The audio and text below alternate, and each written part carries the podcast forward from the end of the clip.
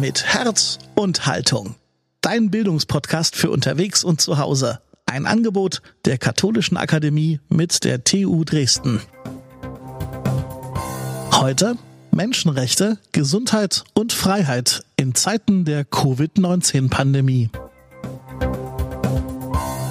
Hallo, wir sind's wieder. Ihr hört den Podcast der Katholischen Akademie des Bistums Dresden-Meißen. Unser heutiger Gast ist Dr. Gottfried Schweiger. Er arbeitet seit 2011 an der Universität Salzburg im Zentrum für Ethik und Armutsforschung. Außerdem ist er unter anderem Mitbegründer der Zeitschrift für praktische Philosophie. Hier bei uns spricht er jetzt über die Zusammenhänge von Menschenrechten, Gesundheit und Freiheit in Bezug auf Covid-19. Jetzt bei Mit Herz und Haltung Gottfried Schweiger. Der menschenrechtliche Blick auf die Covid-19-Pandemie ist vielleicht nicht selbstverständlich. Wenn wir von Menschenrechtsverletzungen hören, dann denken wir an Dinge, die sich Menschen gegenseitig antun. Es wird jemand gefoltert oder es wird jemand verhaftet oder ein Staat lässt seine Bürgerinnen überwachen. Im Fall der Covid-19-Pandemie könnte es auf den ersten Blick so scheinen, als wenn hier nicht Menschen, andere Menschen etwas antun würden, sondern dass einfach ein natürliches Geschehen wäre. Ähm, Menschen infizieren sich damit, werden krank und viele sterben leider auch daran. Ich werde versuchen zu zeigen, warum diese Pandemie trotzdem viele menschenrechtlich interessante Fragen aufwirft, ja, warum der menschenrechtliche Blick auf die Covid-19-Pandemie sinnvoll und vielleicht sogar nötig ist. Zunächst eine kurze Vorbemerkung zu. Menschenrechte werden oft so gesehen, dass sie einen Doppelcharakter haben. Einerseits sind sie juridische Rechte, also Rechte, die in Konventionen, Erklärungen oder Gesetzen niedergeschrieben und deshalb Geltung haben. Andererseits werden Menschenrechte als moralische Rechte Als moralische Rechte gelten Menschenrechte auch dann, wenn sie nicht in Gesetzen niedergeschrieben sind, wenn es keine Erklärung, zum Beispiel auch keine allgemeine Erklärung der Menschenrechte geben würde. Auch dann würden sie als moralische Rechte gelten. Moralische Menschenrechte beschreiben Rechte, die universal sind, also die alle Menschen haben, egal wo sie sich aufhalten, egal was sie tun, egal wer sie sind, die auf der ganzen Welt Geltung haben. Und äh, moralische Menschenrechte sind doch Rechte, die man nicht erwerben oder verlieren kann. Also wir haben diese Rechte, weil wir Menschen sind. Und ähm, wir behalten diese Rechte, alle Menschenrechte, auch dann, wenn wir zum Beispiel hm, schlechte oder unmoralische Dinge tun. Also ein Mörder hat genauso alle Menschenrechte wie ein sehr tugendhafter Mensch.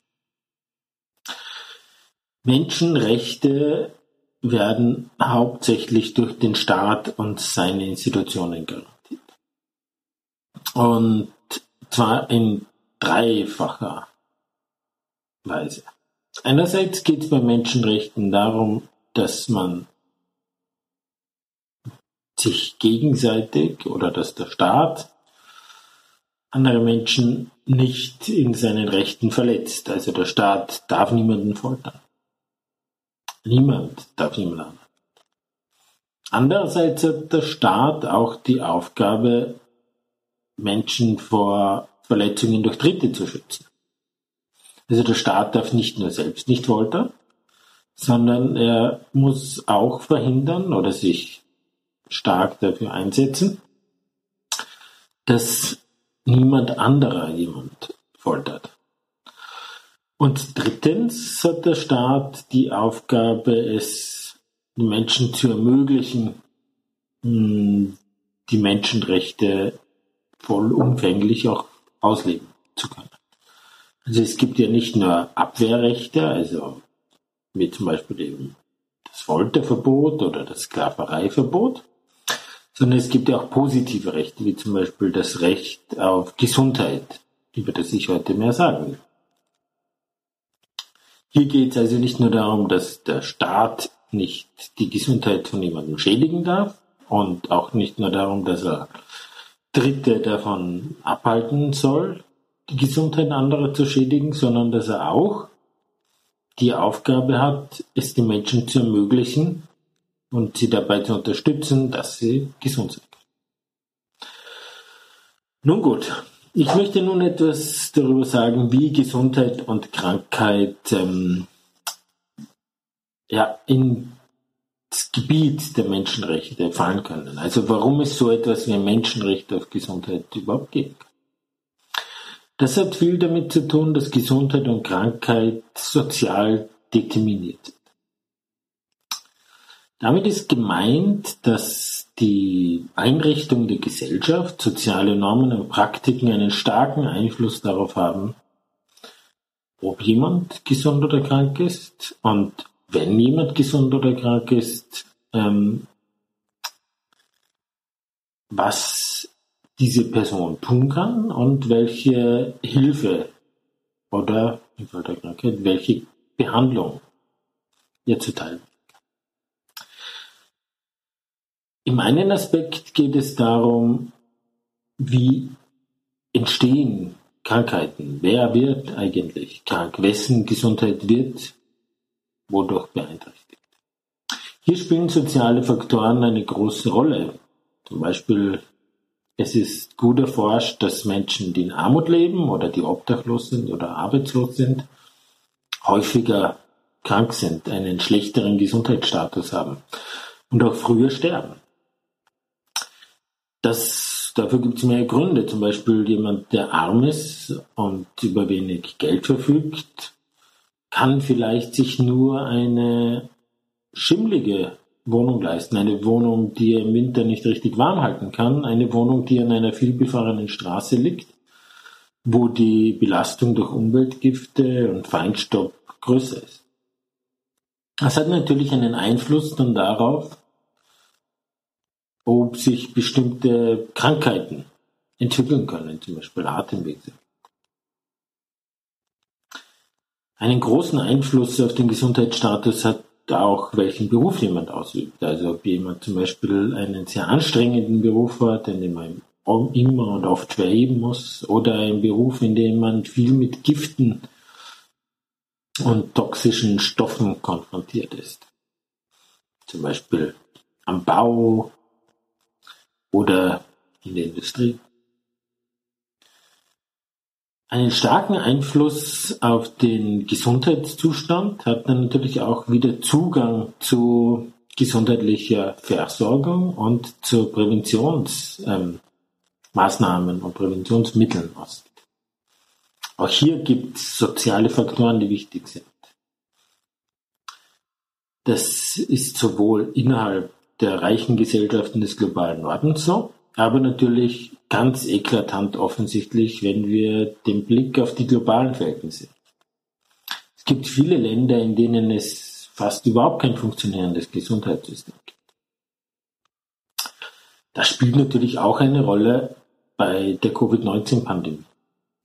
Also die reichen Länder des globalen Nordens, selbst wenn sie große Probleme teilweise mit dieser Pandemie haben und auch hier viele Opfer zu beklagen sind, verfügen trotzdem über weit mehr medizinisches Personal und medizinische Ausrüstung, um Menschen helfen zu können, als dies in anderen Ländern der Fall ist, wie zum Beispiel in Afrika. Ein wichtiger Aspekt der sozialen Determination der Gesundheit ist auch der Zugang zur Vermeidung von gesundheitsschädlichen Verhalten oder Wissen darüber. Also kann ich zum Beispiel, weiß ich Bescheid darüber, wie ich mich ernähren soll, welche Umweltgefahren herrschen, wodurch Krankheiten ausgelöst werden. Das sieht man ja teilweise jetzt auch bei dieser Pandemie, wo es auch darum geht, dass bestimmte Verhaltensweisen eher dafür schützen, angesteckt zu werden und inwieweit dieses Wissen gut zugänglich ist. Auch hier ist es so, dass natürlich die reichen Länder des Nordens ganz andere ja, Ressourcen und Möglichkeiten haben, ihre Bevölkerung aufzuklären, als dies zum Beispiel in Ländern der Fall ist mit hohen Raten von Analphabetismus, wo das Internet viel weniger verbreitet ist oder wo überhaupt ähm, staatliche Behörden sehr viel weniger Möglichkeiten haben, die Bevölkerung zu erreichen. Wenn also Gesundheit und Krankheit sozial kodeterminiert sind zumindest, also wenn die Einrichtung der Gesellschaft und soziale Ungleichheit etwas damit zu tun hat, wer gesund oder krank ist und welche Folgen eine Krankheit hat, dann kann Gesundheit und Krankheit auch ein Thema der Menschenrechte werden. Weil es dann da hier darum gehen kann, wie sollen die Gesellschaften eingerichtet sein, damit alle möglichst die gleichen Chancen haben, gesund zu bleiben und wenn sie krank werden, geheilt zu werden. Ich möchte jetzt kurz noch etwas zum Menschenrecht auf Gesundheit sagen. Das ist besonders umstritten, auch weil der Gesundheitsbegriff umstritten ist. Die Weltgesundheitsorganisation zum Beispiel hat einen sehr anspruchsvollen Gesundheitsbegriff. Sie sagt, Gesundheit ist nicht nur die Abwesenheit von Krankheit, sondern Gesundheit ist ein Zustand des vollkommenen seelischen und körperlichen Wohlbefindens. Kritiker sagen, auf so eine Gesundheit kann es kein Menschenrecht geben, weil der Staat nicht garantieren kann, dass es einem immer gut geht. Umstritten ist dann auch, ob das Menschenrecht auf Gesundheit sich darauf bezieht, dass der Staat Menschen helfen soll oder helfen muss, dass sie gesund bleiben, oder ob er nur dann eingreifen muss, wenn jemand krank wird. Also ob das Menschenrecht auf Gesundheit nicht eigentlich meint, dass wir alle Zugang zur Heilbehandlung und Krankenversorgung. Ich und viele andere sind der Meinung, dass es eben schon darum geht, dass das Menschenrecht auf Gesundheit auch umfasst, dass die Menschen dabei unterstützt werden und ein Recht darauf haben, dass man sie dabei unterstützt, dass sie gesund bleiben. Und dass eben auch die sozialen Faktoren die Gesundheit ähm, co-determinieren, gerecht in einer Gesellschaft verteilt werden. Wenn wir also wissen, dass arme Menschen oder obdachlose Menschen eher krank werden und dass sie früher sterben als andere, dann ist das unfair.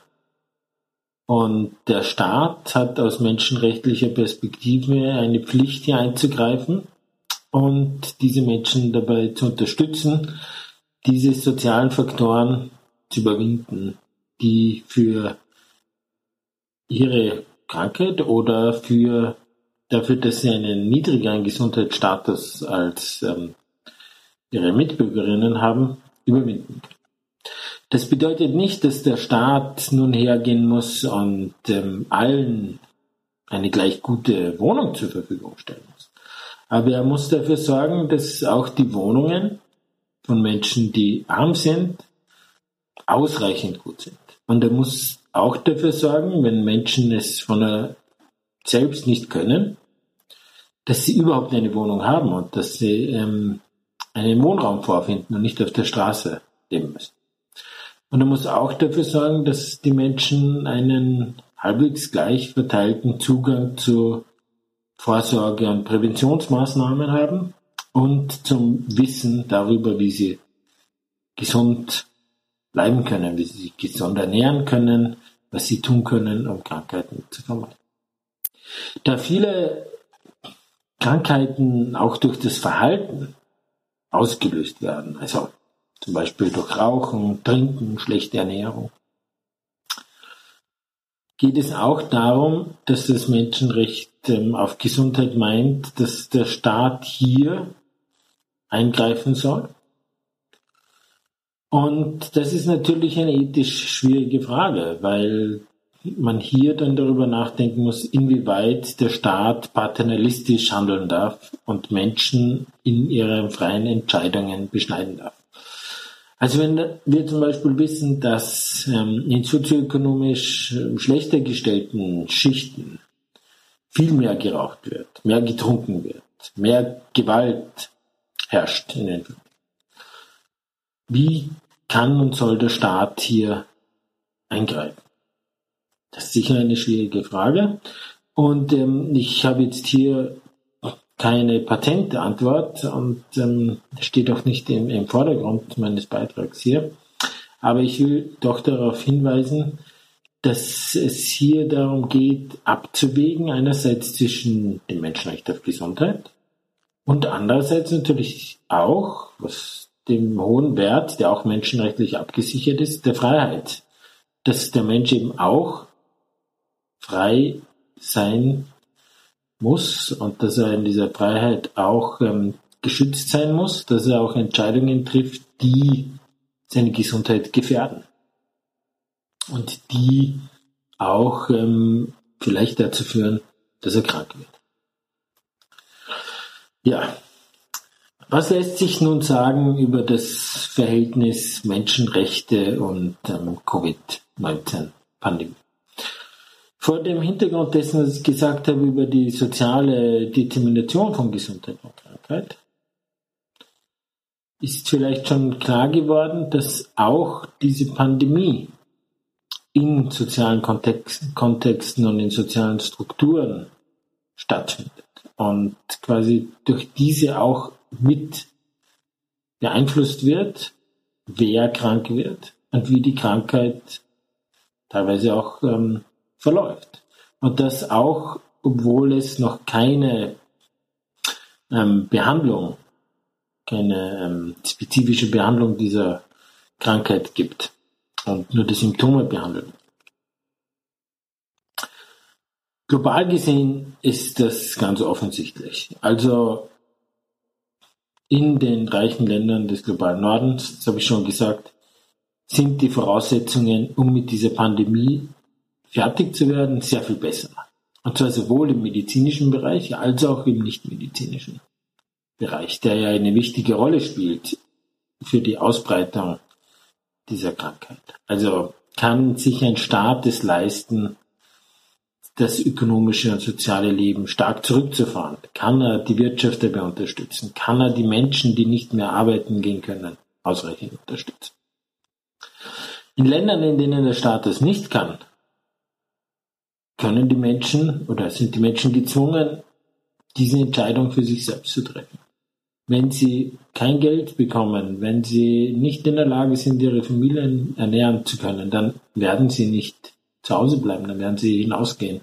Wenn sie arbeiten gehen, dann werden sie betteln gehen, dann werden sie nicht sich isolieren. Das heißt, auf globaler Ebene stehen wir hier vor einer großen Ungleichheit. Die ist zurzeit noch nicht so stark in den Fokus getreten, weil die Länder des globalen Südens bislang relativ wenig betroffen sind von der Covid-19-Pandemie.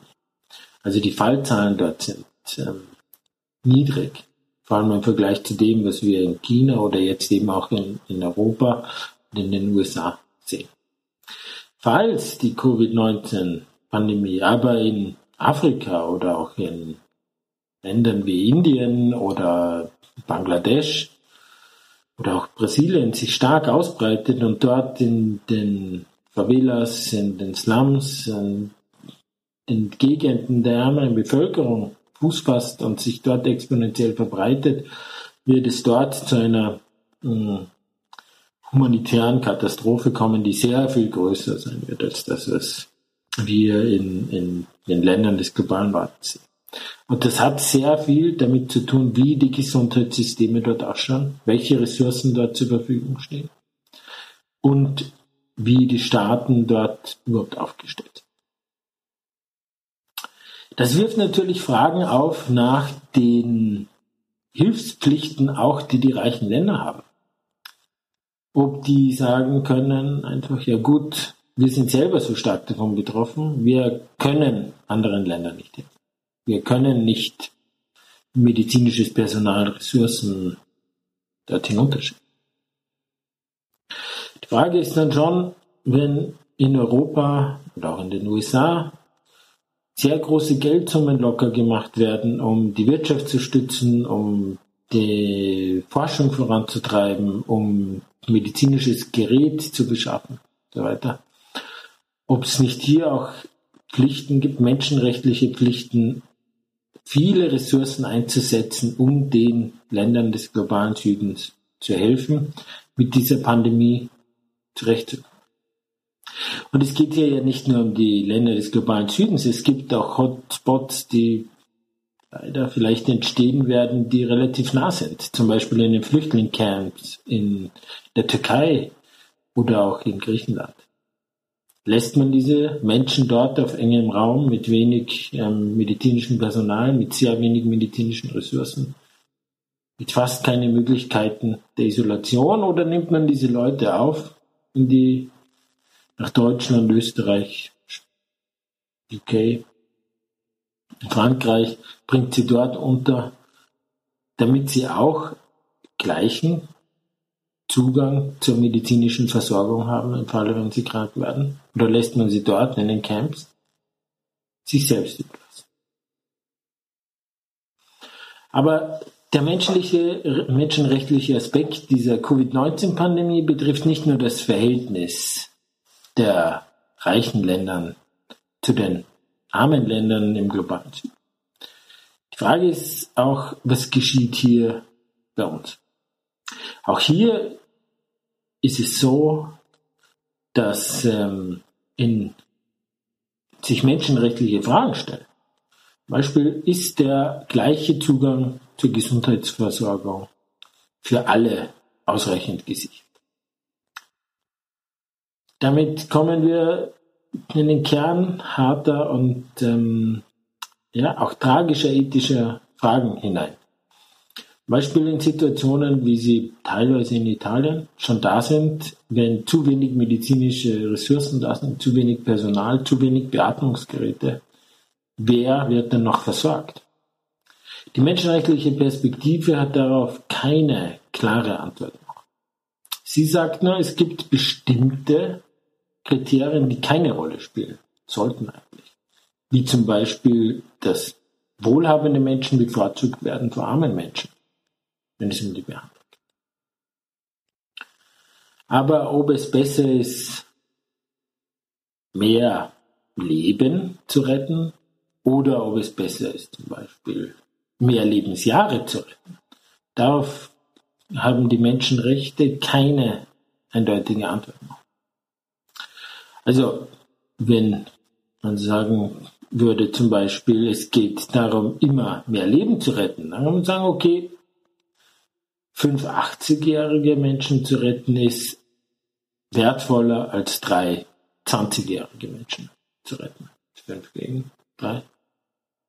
Wenn man allerdings sagt, zum Beispiel, es geht darum, Menschen, also Lebensjahre in den Blick zu nehmen, dann kann man wahrscheinlich davon ausgehen, dass die drei 20-Jährigen, wenn sie überleben, haben jeweils noch circa 60 Jahre. Während die fünf 80-Jährigen haben vielleicht noch fünf oder zehn Jahre. Auf jeden Fall weniger Lebensjahre insgesamt als die 20 Jahre. Es gibt Ethikerinnen, die die Meinung vertreten, wir sollten eher auf die Lebensjahre schauen und nicht zu sehr auf die Leben. Das ist menschenrechtlich problematisch, weil die Menschenrechte das Individuum in den Mittelpunkt stellen und sagen, jeder hat die gleichen vollen Menschenrechte, unabhängig davon, wie alt jemand ist. Also das Menschenrecht auf Gesundheit eines 80-Jährigen ist genauso viel wert wie das Menschenrecht auf Gesundheit eines 20-Jährigen. Jedenfalls sind solche ethischen Abwägungen in Krisensituationen, in Notsituationen nötig. Sie sind leider nötig. Und die menschenrechtliche Perspektive kann hier einen Zugang bieten, um zumindest einige ethische Rahmen abzustecken. Und wir werden wahrscheinlich erst im Nachgang, wenn diese Krise großteils überstanden ist, sehen, ob es hier zu menschenrechtlich bedenklichen Ungerechtigkeiten gekommen ist. Ob eben Entscheidungen getroffen wurden, die dazu geführt haben, dass bestimmte Bevölkerungsgruppen weniger behandelt wurden oder eher nicht behandelt wurden und deshalb daran gestorben sind. Ja, damit wollte ich einige Facetten aufmachen, wie die Covid-19-Pandemie mit Menschenrechten zusammenhängt. Das ist auf der globalen Ebene so, das ist aber auch bei uns so. Zum Abschluss noch kurz zur Abwägung von Menschenrechten gegeneinander. Weil das Menschenrecht auf Gesundheit ist ja nicht das einzige Menschenrecht. Es gibt andere Menschenrechte auch, zum Beispiel auf Versammlungsfreiheit oder auf Bewegungsfreiheit. Und nun gerade sehen wir, dass zur Eindämmung dieser Pandemie einige Grundrechte und damit auch Menschenrechte beschnitten werden. Also durch Ausgangsbeschränkungen oder wie es in Italien der Fall ist, durch Ausgangssperren. Das ist eindeutig. Und hier stellt sich aus menschenrechtlicher Perspektive die Frage der Abwägung. Gibt es manche Menschenrechte, wie zum Beispiel das Menschenrecht auf Gesundheit, die Priorität haben vor anderen Menschenrechten?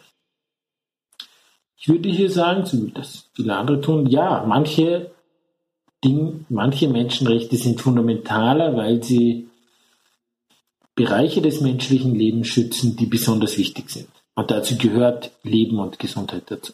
Es liegt schon daran, dass Gesundheit so wichtig ist, um viele andere Menschenrechte wahrnehmen zu können. Zum Beispiel, wenn man schwer krank ist, kann man nur schwer arbeiten gehen. Ist auch ein Menschenrecht ist, Menschenrecht auf Arbeit, dann kann man nur schwer politisch partizipieren.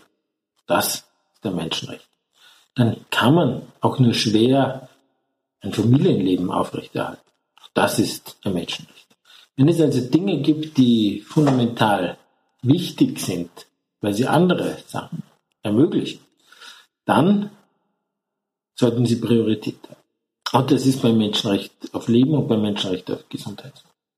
Deswegen ist es auch völlig richtig, dass gerade die Eindämmung dieser Pandemie so stark Priorität eingeräumt wird, auch vor anderen Rechten, die Menschen haben, wie dass sie rausgehen können, andere Leute treffen können, dass sie zur Arbeit gehen können, aber auch vor anderen wichtigen Bereichen des sozialen Lebens, wie zum Beispiel Wirtschaft oder auch der Kultur. Die Frage, die sich stellt, und damit möchte ich abschließen, ist, wie diese Güterabwägung oder diese Abwägung von Rechten untereinander sich über einen längeren Zeitraum darstellt. Es ist klar, dass jetzt einmal unmittelbar für einige Wochen alles heruntergefahren werden kann. Aber wie schaut es aus in ein paar Monaten, wenn die Krise viel länger andauert? Irgendwann einmal werden andere Rechte oder andere wichtige Bereiche des Lebens so stark beeinträchtigt, dass sich doch die Frage stellt, ob hier der Schutz der Gesundheit so fundamental viel wichtiger ist. Oder ob es nicht auch dazu kommen kann, dass man sagen muss, Schutz der Gesundheit, das Menschenrecht auf Gesundheit ist wichtig, andere Menschenrechte sind das aber auch und deshalb müssen wir hier Kompromisse finden, um das soziale und wirtschaftliche Leben wieder zu ermöglichen, um das politische Leben wieder zu ermöglichen, um den Menschen wieder zu ermöglichen, ihre anderen Menschenrechte wahrnehmen zu können. Das sind wir noch nicht. Aber wenn sich die Kurve nicht sehr schnell abflacht, wenn sich nicht bald ein Gegenmittel finden lässt, eine Impfung finden lässt oder sich nicht bald der Virus eindämmen lässt, dann werden diese Überlegungen schlagend. Und dann gilt es hier auch wieder aus menschenrechtlicher Perspektive, sich zu fragen, wie können wir langfristig eine gerechte Gesellschaft aufrechterhalten, in der alle Menschen, möglichst alle ihre Menschenrechte gleichberechtigt ausüben können. Soweit also unser heutiger Schwerpunkt. Beim nächsten Mal hört ihr hier bei uns Professor Dr. Anja Besant. Sie ist Professorin für Didaktik der politischen Bildung und arbeitet am Institut für Politikwissenschaft an der TU in Dresden. Ihr Thema wird sein Krisen als Lerngelegenheit oder warum es wichtig ist, den Umgang mit Kontingenz zu trainieren. Für heute wieder vielen Dank fürs Zuhören und danke fürs Weitersagen. Eine gute Bewertung dalassen oder abonnieren. Ihr findet uns auch weiterhin bei dieser, Spotify, Apple Podcasts und überall, wo es Podcasts gibt. Eure Hinweise und eure Kritik an uns könnt ihr gerne loswerden bei Instagram oder bei Facebook oder auf lebendigakademisch.de. Ich bin Daniel Heinzer. Danke fürs Zuhören und bis zum nächsten Mal.